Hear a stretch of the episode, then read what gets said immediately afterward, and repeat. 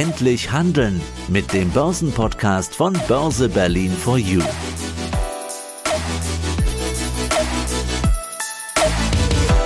Herzlich willkommen zum Börse Berlin for You Podcast. Als Gast heute Falco Block von der DZ Bank. Hallo Falco, Servus. Hallo, grüß dich. Danke für die Einladung. Ja, und aus dem Börsenradiostudio meldet sich Peter Heinrich. Heute geht es um Aktien oder Anleihen. Was ist der Unterschied und was macht die Rendite aus? Bevor wir starten, müssen wir dich noch vorstellen, die DZ Bank und der Falco Block. Was macht ihr beide denn so? Ja, was machen wir so? Ja, bei der DZ Bank bin ich zuständig für die gesamte B2C-Vermarktung, Business to Consumer. Was heißt das? Ja, wir als DZ Bank, wir sind das Spitzeninstitut der Volksbanken und Raiffeisenbanken. Ich sage immer so gern, wir erledigen all die Aufgaben und Produkte, die eine Volksbank vor Ort aus Kapazitätsgründen nicht erledigen kann. Research ist für mich dann ein schönes Beispiel. Und dann bieten wir den Volksbanken und Raiffeisenbanken eben unsere Leistung an, sodass sie die sich vor Ort auf das konzentrieren können, was sie am besten können, nämlich Beratung der Kundinnen und Kunden. Ja, und ich bin zuständig einmal für die Erstellung und die Vermarktung von Zertifikaten, das heißt Produkte für Selbstentscheider, diejenigen, die vielleicht nicht unbedingt einen Berater brauchen, aber auch für die Mediabetreuung von Volksbanken, weil wir jetzt ganz stark hier auch im Social Media Bereich aktiv werden wollen. Und da bin ich mir zusammen mit einer Kollegin betreue unser Instagram-Account, hier Podcasts beispielsweise, wie hier bei euch, oder auch YouTube-Kanäle. Aktien oder Anleihen. Unterschied und Gibt es da auch Rendite und was ist der Unterschied? Der Börse Berlin for You Podcast ist ja für Neueinsteiger, die im Beruf sind, Geld verdienen und das Ding mit dem Anlegen lernen möchten, also erfolgreich an der Börse sein möchten. Starten wir mit der Definition von Aktie und Anleihen. Was ist der Unterschied und was ist der Unterschied zwischen diesem Eigenkapital und Fremdkapital? Ja, genau. Also Aktien ist ja in der Regel ein bisschen greifbarer oder die meisten haben vielleicht schon eher Kontakt mit Aktien gehabt, war ja lange Zeit ein interessantes Thema, Anleihen wegen der niedrigen Verzinsung nicht. Genau, mit einer Aktie beteilige ich mich mit eigenem Kapital, also Eigenkapital, Risikokapital beteilige ich mich an einem Unternehmen. Das heißt also, mir gehört, salopp gesagt, ein Teil des Unternehmens, der Halle, den Maschinen, aber auch der Patente, der Ideen und so weiter. Also ich gebe mein Kapital dort rein und habe einen Anspruch auf Gewinnbeteiligung. Das ist dann die Dividende. Ich bin aber beim Auf und Ab, dem, was das Unternehmen macht, dabei. Das heißt also, geht es Unternehmen gut, dann geht es auch mir gut, in Anführungsstrichen, weil mein Eigenkapital dann durch Kurssteigerung der Aktie gewinnen kann und ich habe eine Gewinnbeteiligung. Kein Anspruch, muss man ganz deutlich sagen, sondern es ist ein, ein, ein Goodwill. Und, und die, dieser Anspruch wird immer ausgekaspert auf der Hauptversammlung quasi, ne? Ja, genau, richtig, genau. Dann, es gibt einen Dividendenvorschlag ja in der Regel und dann kann die Aktionärsversammlung darüber abstimmen und nach, also Deutschland zumindest, nach der Hauptversammlung wird dann Dividenden ausgezahlt. Im angelsächsischen Bereich zum Beispiel bei den US-amerikanischen amerikanischen Unternehmen, Apple ist zum Beispiel ein gutes Beispiel, die zahlen zum Beispiel Dividende auch quartalsweise aus. Also da auch schon mal ein Unterschied. Aber im Endeffekt bin ich dabei. Okay, um das nochmal zu verstehen. Mir gehört dann die Firma. Also ja, übertrieben. Also, also genau. Siemens zu einem millionsten Anteil, wenn ich eine Aktie kaufe oder, oder. Genau, du kannst ja auch mehr kaufen, ne? Und dann musst du, gibt es ja gewisse Meldeschwellen, auch so 5% oder so, dann kannst du im Endeffekt ja auch Unternehmen, salopp gesagt, wenn immer mehr Aktien kaufst, ja auch komplett irgendwann übernehmen. Hm oder von der Börse nehmen. Also das ist jetzt mal okay. ein extrem Aber das Risiko liegt darin, ich kaufe eine Aktie meinetwegen zu 20 Euro. Ja.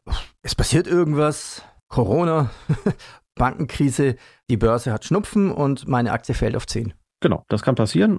Ist aber jetzt insofern kein Drama. Wichtig muss, muss ich natürlich überlegen, ist das jetzt ein Marktrisiko? Also geht es dem Markt allgemein nicht gut, aber mein Unternehmen selbst ist noch, steht noch gut da.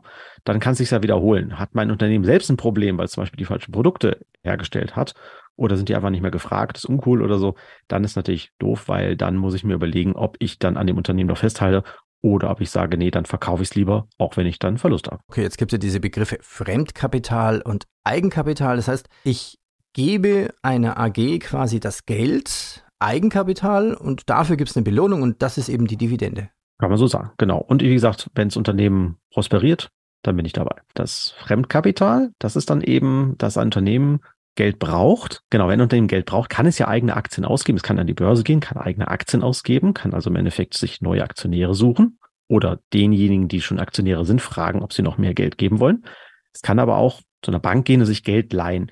Die Alternative ist, dass es sich auch Geld leiht, aber nicht bei einer Bank, also salopp gesagt wie mit einem Beziehungskredit oder Artenkredit, sondern es sucht sich dann eben Gläubiger. Das heißt also, sagt, äh, liebe Gläubiger, wollt ihr uns Geld leihen? Das Geld geben wir euch nach einer gewissen festen Laufzeit auch wieder zurück und ihr kriegt eine feste Verzinsung eures Kapitals pro Jahr. Das ist auch ein großer Unterschied zu den Aktien. Das heißt, ich habe einen Anspruch erstens auf die Rückzahlung nach einer gewissen Laufzeit und zweitens, ich habe einen Anspruch auf eine Zinszahlung in der Regel pro Jahr. Okay, das ist also quasi eine simple Geschichte mit den Anleihen, oder? Das ist ein Geldgeschäft. Ich gebe dir als Firma Geld, sagen wir mal 1000 Euro. Der Vertrag läuft fünf Jahre und du gibst mir dann 5% Zinsen. Fertig? Theoretisch kann man das so sagen, ja. Allerdings ist natürlich man muss natürlich auch Vertrauen in das Unternehmen haben, sich damit auseinandersetzen, ob das Unternehmen in fünf Jahren dann auch wirklich mir diese 1000 Euro noch zurückgibt und auch den regelmäßigen Zins. Das heißt, ich muss mir zum Beispiel die sogenannte Bonität des Unternehmens anschauen. Ist die Schuldentragfähigkeit oder die Verlässlichkeit, dass ich eben darauf vertrauen kann, das Unternehmen auch in ein paar Jahren mir die, mein Geld noch zurück zahlen kann. Und mhm. da gibt es Spezialinstitute, S&P, Moody's, Fitch und Co. heißen sie, wo, wo, großen Ratingagenturen. Wobei ne? man ja sagen darf, seit der Lehman-Krise sind bei mir diese großen Agenturen eigentlich nach unten gerutscht und auch als, als Journalist muss ich immer feststellen, da kommt eine Pressemeldung, okay, die Firma hat irgendwie Gewinnwarnung und das ist passiert und sieht nicht gut aus bei der Firma und so eine Woche später kommt dann ein neues Rating über diese Firma.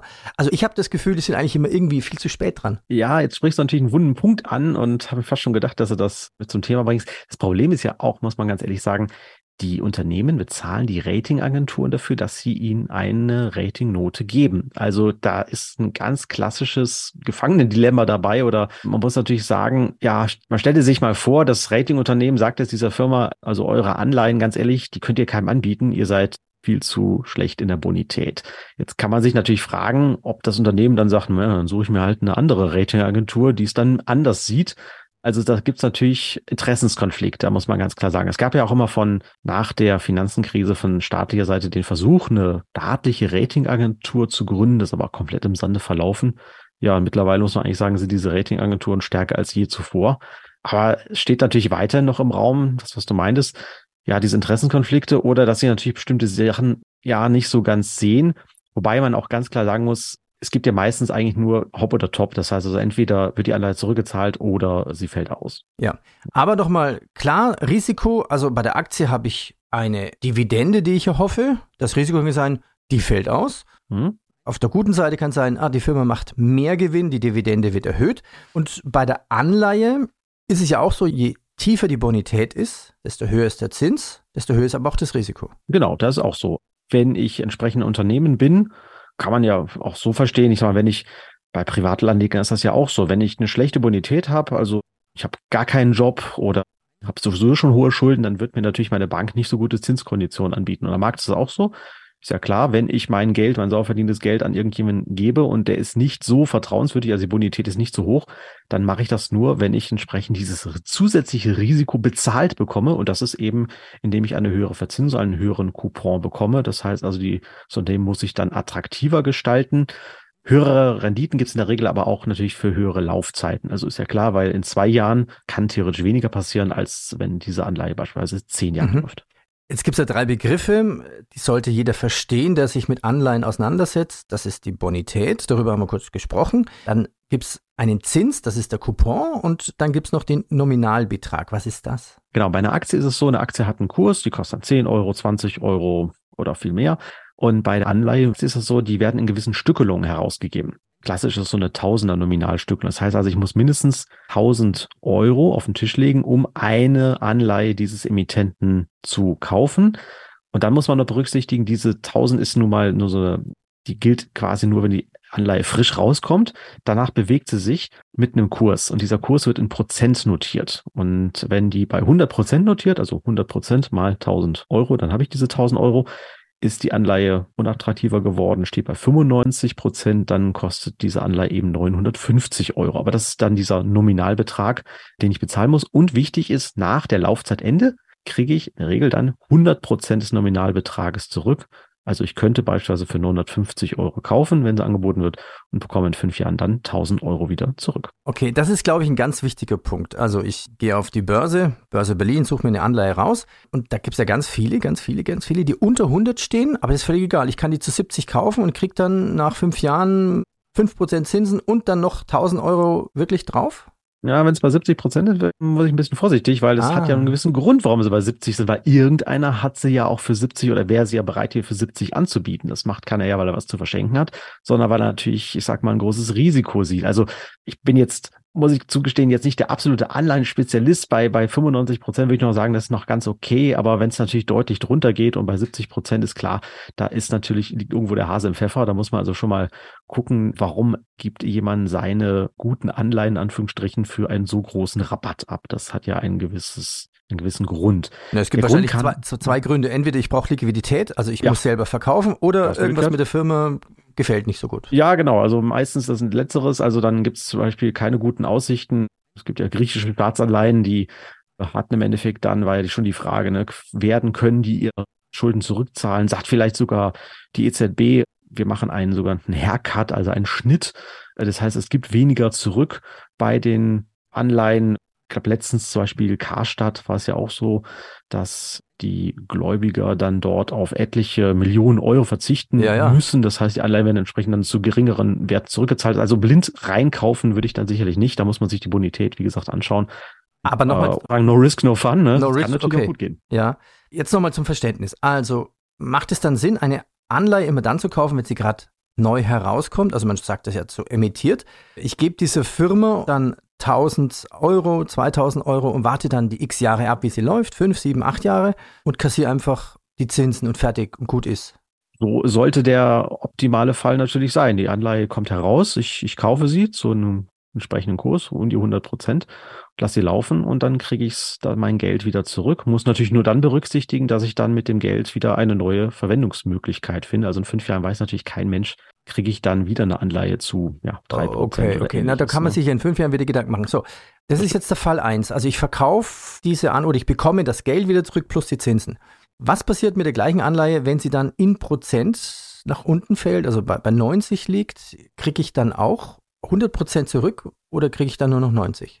Nee, dann, das nennt sich den sogenannten Pull-to-Par-Effekt. Das heißt also, die Anleihe, wenn sie denn äh, alles, alles in Ordnung ist, das Unternehmen ist zahlungsfähig, dann ist das Unternehmen verpflichtet, dir diese Anleihe auch wieder zu 100 Prozent zurückzuzahlen. Also du kannst sie beispielsweise zu 90 Prozent kaufen und dann lässt du sein Portfolio und dann wird sie Stück für Stück, wenn sie sich dem Laufzeitende nähert, immer weiter den 100 Prozent annähern. Dann hast du so gesehen dann auch noch einen Kursgewinn in diesem Verhältnis gemacht. Mhm.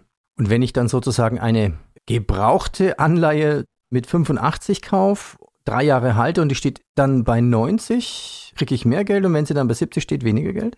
Hm, naja, also wie gesagt, also wenn du, du kannst die Anleihen ja jederzeit am Markt kaufen oder verkaufen. Ja. Das ist ja während des Börsenhandelszeit jederzeit möglich. Aber wie gesagt, wenn dem Unternehmen jetzt äh, nichts widerfährt, das ist zahlungsfähig, dann wird am Ende der Laufzeit die Anleihe, egal wo sie vorher gestanden hat, dann wieder bei 100 Prozent notieren. Umgekehrt muss man natürlich auch berücksichtigen, wenn ich eine zu 105 Prozent kaufe, weil sie zum Beispiel einen hohen Coupon hat, also eine hohe Verzinsung, auch da muss ich berücksichtigen, ich kriege maximal 100 zurück, nicht 105. Was ist jetzt der Unterschied zwischen diesem Begriff Anleihen und Bond? Und was ist der grobe Unterschied zwischen Staatsanleihen und Firmenanleihen? Das ist eigentlich der Unterschied wer die Anleihe herausgibt. Eine Unternehmensanleihe, sagte schon der Name, da leihe ich einem Unternehmen mein Geld. Also da suche ich mir ein Unternehmen raus, kann eine Versicherung sein, Automobilfirma und dann finanziert das Unternehmen sich über diese Ausgabe der Anleihen, um zum Beispiel zu expandieren, neue Maschinen zu kaufen oder ähnliches. Und dann gibt es dann Staatsanleihen, das heißt also Staaten leihen sich Geld. Das, das machen alle möglichen Staaten. Dann gibt es eben auch hier solventere und weniger solventere. Also das beste Beispiel sicherlich Argentinien. Die haben ja eine ganze Reihe von Staatspleiten hingelegt und dann gab es dann die Anleihen, da gab es dann eben nur noch 70 Prozent zurück. Dafür gibt es eine höhere Verzinsung. Theoretisch, sagt man, können Staaten nicht ausfallen, weil sie irgendwie immer die Möglichkeit hätten, natürlich von ihren Bürgern Geld zu bekommen. Aber die Praxis hat es gezeigt, das ist nicht so, dass man sich absolut darauf verlassen kann.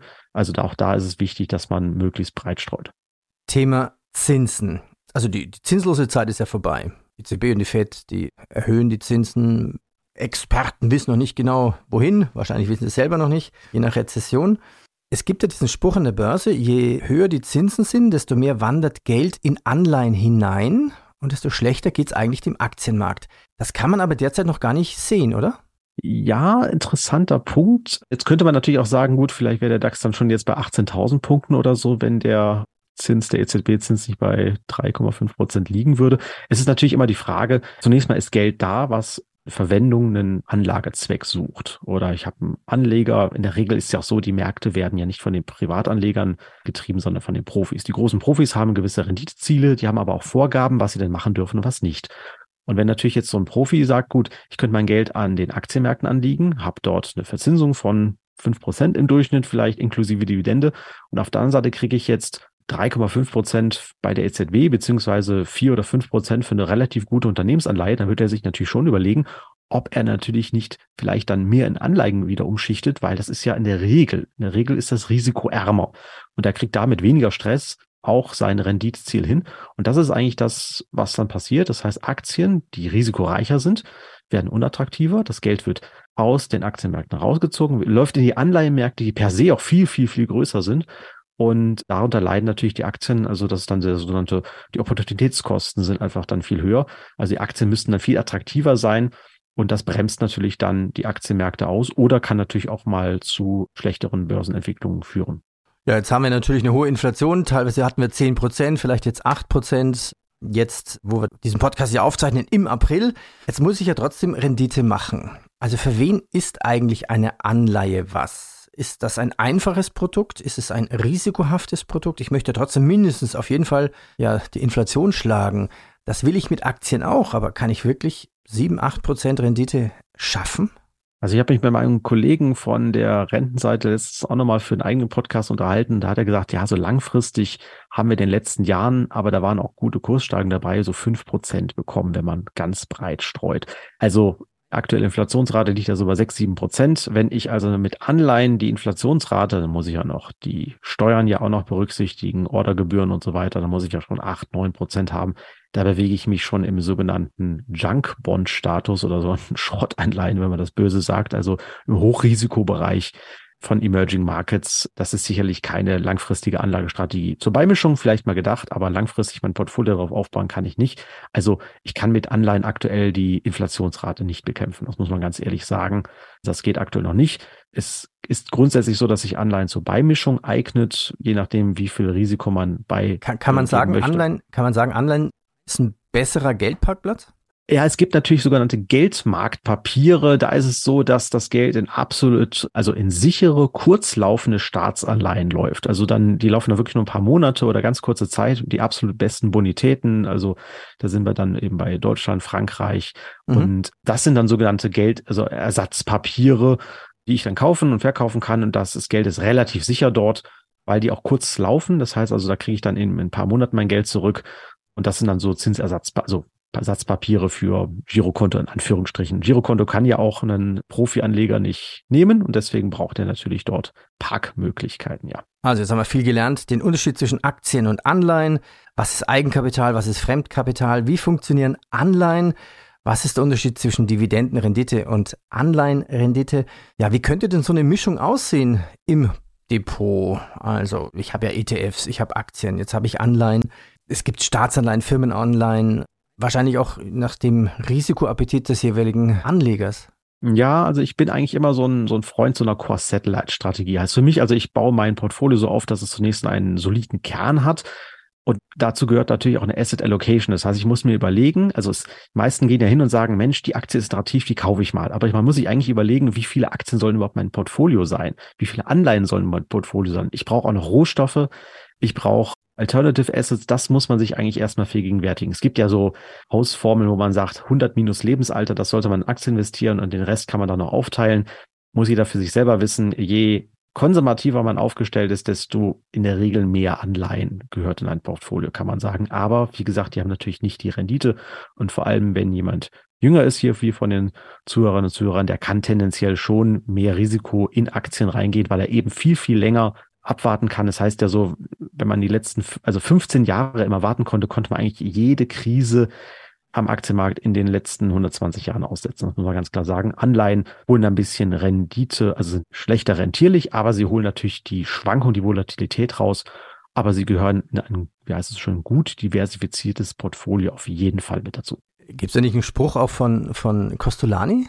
Ja, der hat mal gesagt, Wer gut essen will, der soll Aktien kaufen. Wer ruhig schlafen will, der soll Anleihen kaufen. Na wunderbar, jetzt kann sich's jeder raussuchen. Essen oder ruhig schlafen. So Falco, danke dir. Sehr gerne, danke dir.